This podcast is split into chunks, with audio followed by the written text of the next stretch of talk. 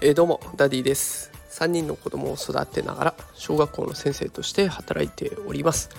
えー、このラジオでは育児や教育を楽にできるそんなヒントを毎日お送りしております。さて今日のテーマはですね驚きコミュニケーションは教えないと身につかないというテーマでお送りしていきたいと思います、えー、ということで今日はコミュニケーションスキルのお話になっていきます、えー、早速なんですけれどもトロント大学の応用心理学っていう学問の教授のね管理博士っていう人が言っていたことを紹介したいと思いますマスクによって顔の筋肉の動きが見えないため嬉しい楽しい悲しいなどの感情認識がうまくできず子どもの社会性発達に問題が生じる可能性があるっていうふうに警告してくれてるんですね。あの普段子供にコミュニケーションスキルを教えようって考えてる方っていうのはあまりいないと思います。私もそこまで深く考えてませんでした、まあ、子供同士のねやり取りで自然に身につくと思っているからですね。でそう思いがちなコミュニケーションスキルですがこの管理博士の言うマスクっていうものによって相手の顔の筋肉の動きが見えない。でそうすると嬉しいんだか楽しいんだか悲しいんだかっていう感情の認識がうまくできなくてコミュニケーション能力が落ちてくるとちょっと問題が出てくるんじゃないかということが今指摘されているわけです。じゃあどんなことに気をつけてコミュニケーションスキルを教えていけばいいのか。えポイントは2つ。相手の目を見て笑顔で挨拶をすること。2つ目が子供を一人前の大人として接すること。この2つが大事だと。いうふうに言われています。えー、一つずつ解説していきたいと思いますお子さんのね将来のために、えー、役に立つ情報になるかと思いますので是非最後までお聞きいただければと思います。えー、さてまず1つ目の相手の目を見て笑顔で挨拶するというところからいきたいと思います、えー、このことについてはですねまずは外国に目を向けてみたいと思いますさまざまな文化とか民族が集まる国ほど笑顔で「ハロー」って声をかけないといけないそうですねこれ笑顔を見せるっていうことがポイントでそうすることでね自分はいい人なんですよっていうことをアピールしていく必要があるそうです。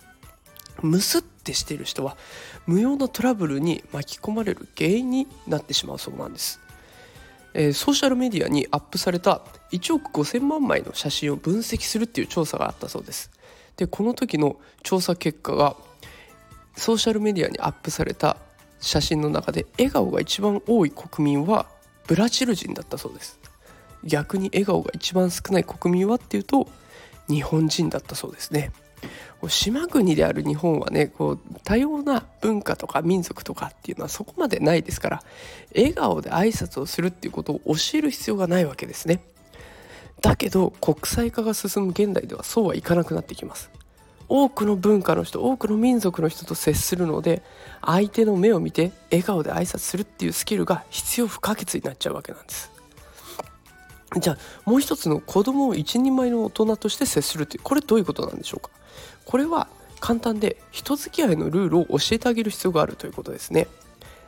人付き合いのルール例えば明るく元気に挨拶をする。それとか相手の目を見て話をするとか。人の話を最後まで聞くとかこの最低限のことを教えてあげれば OK です。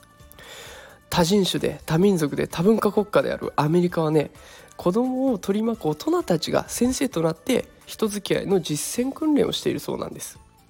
誕生日パーティーが向こうで開かれますね。でそのパーティーになると大人が積極的に子供に混ざって会話を楽しむそうです。例えば「こんにちはザックさん。最近サッカーの調子はどうですか?」といった具合にこう子供に対して大人の友人に対して話すように会話をすると。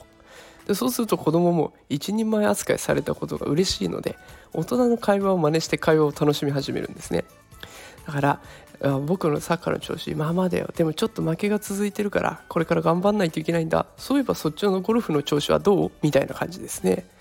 でこういった地道な取り組みがコミュニケーションスキルを高めていくということになっていくわけです。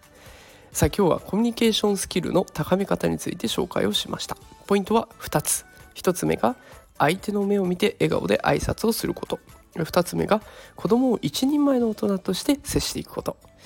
国際化が進んでいきます。お子さんがね海外に行って活躍する時が来た時に困らないようにしてあげたいですよね。そのために小さい頃からコツコツとスキルを高めていきましょう。ということで、えー、もし読んであ聞いていただいて試していただけたら嬉しいなと思っております。今日も最後まで聞いてくださってありがとうございました。それでは明日また会いましょう。さようなら。